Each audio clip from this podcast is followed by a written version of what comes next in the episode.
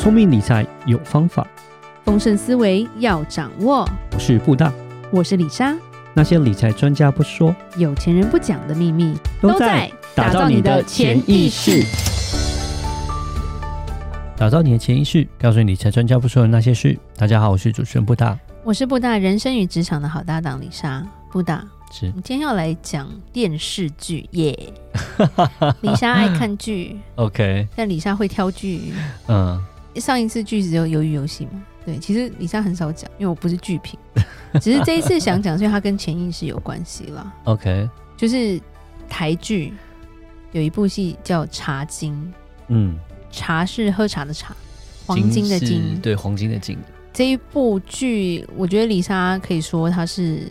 我台剧里面看过最有质感的一部戏。哎呦，先讲一下，李莎不是客家人，客家话 一句都听不懂，所以这是我本来是想说，哎、欸，那个我可以放着一个台剧，因为他讲中文的话，嗯，我可以做点事用听的，就发现不行，我听不懂。你一定还是要跟韩剧日剧一样，要看日剧，看字幕。对，我觉得我韩剧都懂得比这个多。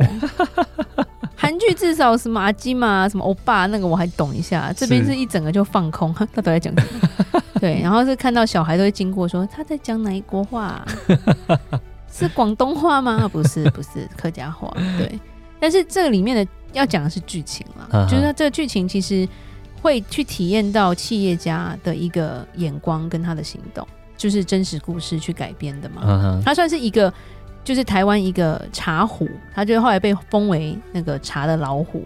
哦，茶壶，对 okay 对，后来被封为茶壶的一个回忆录，就是他家人写的回忆录的故事，嗯、有改编一下。但很厉害的是，他现在的孙女是 New Skin，就是如新的亚洲区总监哦。OK，对，不是靠家族变成这样，而是他们这个东西是有传承的。嗯，主要来说。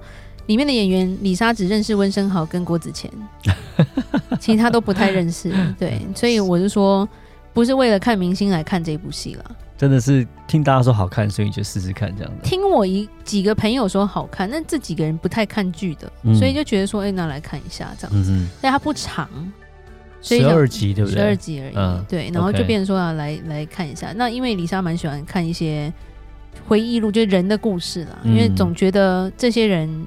都有我们值得我们学习的地方，嗯，然后没想到演的那么好，非常厉害，嗯。那其实里面有几点，李莎归纳就是，其实做生意啊，要拿得起放得下啦。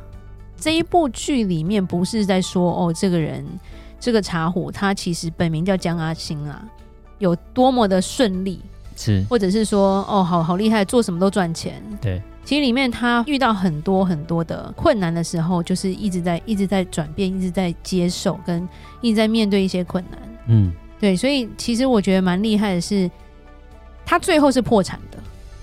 哦，最后的结尾是破产，他结尾是破产。你讲的茶壶是郭子乾，对不对？这个角色是吗？对对对对。OK，我都不知道他语言天分那么好，我不知道他是不是客家人，但是他台语也很好。嗯，是。这部戏比较有趣的是，因为他是在。民国忘记几年，有点像是日本人退走没多久，然后美军在台湾，然后又有国民政府，所以它里面的语言是非常混乱的。嗯、客家人就讲客家话，闽南人讲闽南话，是，然后呃外省人讲国语，对，然后美国人讲英文。OK，所以那个年代的商人其实要知道不同的语言还蛮重要的，嗯、是，都是需要需要用不同语言去沟通，而且他是台湾。新竹的故事啊，新竹北埔啦，一个茶商、嗯、是，然后他其实是引引领台湾走入所谓的茶金年代，那个年代的茶跟黄金一样贵哦，有一段时间。的意思就是这样子，就是茶跟黄金一样贵这样子，就有一段时间是这样子，然后那个通膨的那时候通膨又很严重，嗯、所以你就看他那个钞票都是一卡车一卡车的运进来的。哦，你在看的时候，好像看到一点点片段，什么那时候亿呀，就几百亿啊，主要是那个旧台币换新台币那时候，四万换一块，对，四万换一块，对，那个不在我的年代，所以 对我来说很有趣。对啊，四万块换一块钱，那真的差很多。对，然后他这个故事其实他蛮有趣，是他演出很多台湾的一些过去的一些历史了。嗯哼，那他这边有碰到说做生意，因为他的爸爸是吸鸦片的啊，他爸爸就跟我们上一季有讲的。就是长辈讲什么就听什么，嗯，那他的意思就是说我不要一样，因为我爸爸叫我抽鸦片，我不要，OK，但是他爸爸是唯一听话的，所以他爸爸有继承一些祖产什么的。嗯、他就是想做生意，是。可是那个年代他做生意，他有玩一点杠杆，他会去借钱贷款。这个东西对长辈来说就是就是非常的冒险。嗯，然后这个人就是败家子，哇，就是我这一辈子没有欠过人家钱。你怎么可以做个生意，好像自己很厉害这样，但是你却欠银行钱这样？因为那时候的概念没有说，哎、欸，有些人会，譬如说贷款去做生意嘛。是，对，所以我觉得那个那一边他能够扛得住长辈的压力，是蛮厉害的。我觉得他真的是很有远见的一个人。嗯，那其实我不知道里面多少是真，多少是假吧。但他们是真的在他们以前的这个老洋楼拍的啊。OK，就他那个房子真的是以前他们家。后来破产之后有卖掉，可是还蛮好的。星光集团有把它买下来维护起来，然后直到他的子孙又用钱去把它赎回来。嗯，现在就变成就可以买门票参观的一个地方。哦，新的景点，新景点。对，我没有自从查经之后，我就看到朋友一天到晚在花莲呐、啊，然后新竹打卡，我就觉得说啊。因为他们不是追剧的人，怎么可以追到场地去？所以对我来说，就是让我会想说，我来看一下。对哦，OK OK。对对对，然后还有一个重点是说，他在里面听说很多东西都还蛮真实。譬如说，他说他那时候厉害到他出口的茶叶是全台湾的三分之一。哇，市占率那么高，好可怕。对，那是一九四六年的时候。嗯哼。对，他那时候红茶为主，然后他的那个茶的田产啊。就是茶田是乌鸦飞三天都飞不完，他们是这样讲，那个，所以才会说它是茶壶。餐餐条，对啊，就是大大地主啊！你看乌鸦飞三天都飞不完，多大？可是我觉得厉害的是，在他那个年代，因为有战争，是，然后国共之间的不稳定，然后日本刚推，所以哦，里面还有日文。对，oh. 还会讲日文，然 后我就觉得，哇，以前那个年代的人到底要学几个语言呢？啊？好累哦。然后现在小孩学个英文还要在那边说很累的话，你就揍他，没有？真的。然后因为战后茶叶就变成销价竞争，嗯，所以茶经年代变成茶土，因为然后加上说其他的厂商可能就是用薄利多销的感觉，就自己把自己市场打坏了，所以后面才会周转不灵啊。嗯，那他们家的女婿是入赘的，嗯，因为他只有一个女儿，是，对，所以他后来有让那个女婿入赘进来去挽救这个公司，因为他是商人，可是后来还是在一九六五年宣布破产了。OK，对，但是这二十几年来，其实他就算是一个大的很大的传奇。然后我觉得一个很重要是，他把人放的很重要。哦，oh. 我觉得其实事业就是这样子，因为。其实天时地利人和，当你很厉害，但是老天不给你机会，你也是拿不到机会。是，然后但是他很重视人，所以不管怎么样，他破产的时候，没有一个员工对他是有恨的。哦，就变就是说对员工啦、啊，对客户啊，尤其是对员工就是特别的好，也没有说因为哦就是。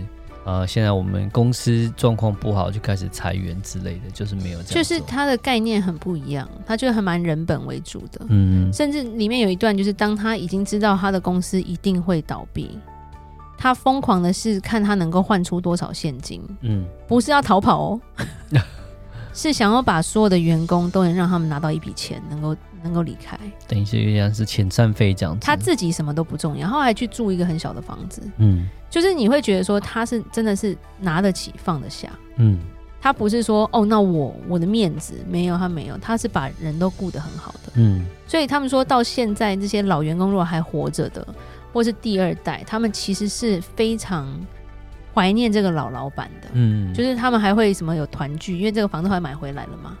所以他们都还有回去重聚之类的。哇！以前是有钱到就是家里有佣人啊，有奶妈啊，有那种就是就好像就就是古古代那种豪宅，就是有丫鬟，嗯，你懂吗？然后有煮饭的，然后有长工这样子的这种家庭，而且都是坐那种豪华的那种车子来来去去，家里还有钢琴这些东西，在那个年代都是很有钱才会有的嘛。哎、欸，他他这么有钱，然后生意那么成功，他怎么会到后面变破产？是被人家害吗？还是没有一一方政治因素？哦，政治其实很大的一块是政治因素。OK，跟国际情势，因为美国那时候要抛弃台湾了嘛？啊，跟中国建交嘛？对，就是在那个年代，所以其实就是我讲天时地利人和，你你很多因素是你无法掌控的。你再会做生意，嗯、但是因为比如说有戒严啊这些东西，东西出不去啊，嗯、或者是政府想要变国有的，但是有些东西你是是你创出来的，你就被吃掉了。嗯，它里面有很多，我觉得就是会让你知道说，我们不管在做生意也好，我们生活也好，很多东西不是我们一个人可以去改变的。嗯，那是一个情势的问题。是，就像说现在的疫情。就是已经已经让人不知道发生什么事了，对。但是疫情造成的改变也非常的多，是。但是他就是这个改变，他的内心不会觉得说是谁的错，他就是顺流这样走下去。我觉得他的心态，就是因为他的心态就是他还是一个，就是我觉得就是有钱人，但是他不是土豪，他是贵族式的那种心态，因为他是很照顾茶农的这种人，嗯。所以他的孙女，你要想说他的孙女出生的时候，并不是在有钱家庭啊。因为已经破产啦、啊嗯，对。但是他孙女现在是如新，就是 New Skin 的亚洲区总裁，那其实是一个文化的传承，这不是绝对不是说哦，因为我我背景很强，对，因为我我背后已经没有钱了，嗯，是。对，所以我觉得就是我们有钱也是像他这样子，对我来说是我们要传承，不是只有钱呐，而是这个我觉得潜意识跟心态很重要，精神哈，就是老一辈这样他们的精神。对这个精神，因为他从一个这么大的房子搬到只有十平的租屋处，这个是落难的时代，真的很不一样啊。对啊，然后他的女婿也非常的，就是非常的伟大，他就是为了养小孩，就是一次身兼四四个职位，嗯，就是去打工。对，从总经理这个职务，他愿意为了要养小孩。然后去低下头去为生活去奔忙，但是这些人你看后面他们还是起来了啊，真的是拿得起放得下哈。对啊，就是因为这现在是访问他孙女了嘛，因为他孙女现在是亚洲区那个如新总裁，嗯、所以他有讲说小时候他根本不是千金啊，还会被笑说你是落难的千金啊，哇然后还要会还要会什么车绣，就是要会绣绣东西要去补贴家，因为有些家庭手工的东西啊。对，那他们家里是很和乐的，不会说哦我们好穷，我们好可怜。对，他说反而是哎，大家都在一起想办法说要生活，然后可是家里是很和乐的，而且也是非常尊重他这个阿公。嗯，对，因为他阿公就是讲了很多，其实我觉得做出了很以身作则很多事情了。嗯，那他听到他阿公的故事，都是从身边的，譬如说以前的员工啊，或者是长辈这样跟他讲。嗯，然后这样子熏陶出来，他现在才是一个非常厉害的女企业家嘛。嗯嗯嗯，我觉得看完这部片，我最感动的就是。这里面没有坏人，哦，没有坏人啊，真的很特别。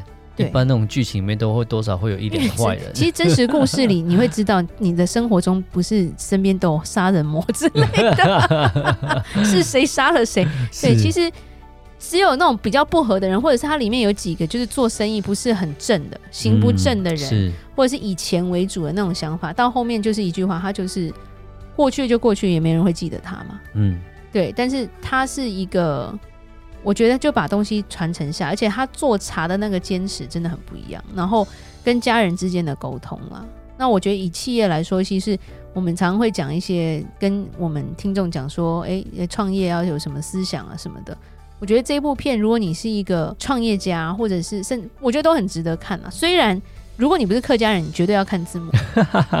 但是我觉得很值得，对，Okay. 就是一个历史。但是我们从里面学习到非常多东西。好，对，而且看完之后，你每天会想要做一件事。喝茶吗？对，因为我就觉得，哎、欸，为什么茶可以这样泡，然后我也要这样这样尝，所以那个布大就看到李莎每天在那边泡不同的茶。不是讲客家话就好了。没有，那个好难，那个我听不懂，那个好难，我我真的听不懂。对。嗯对，如果如果讲讲日文、韩文，我还可以。好，今天我没有工商哈，这只是李莎要推荐给大家的一部剧而已。嗯、是，好，那我们今天就讲到这。如果任何关于理财的问题，欢迎留言或寄信给我们。如果你喜欢今天的节目，请在 Apple Podcast 给我们五星评价。打造你的潜意识，让你谈钱不再伤感情。我是布大，我是李莎，我们下次见，拜拜。拜拜。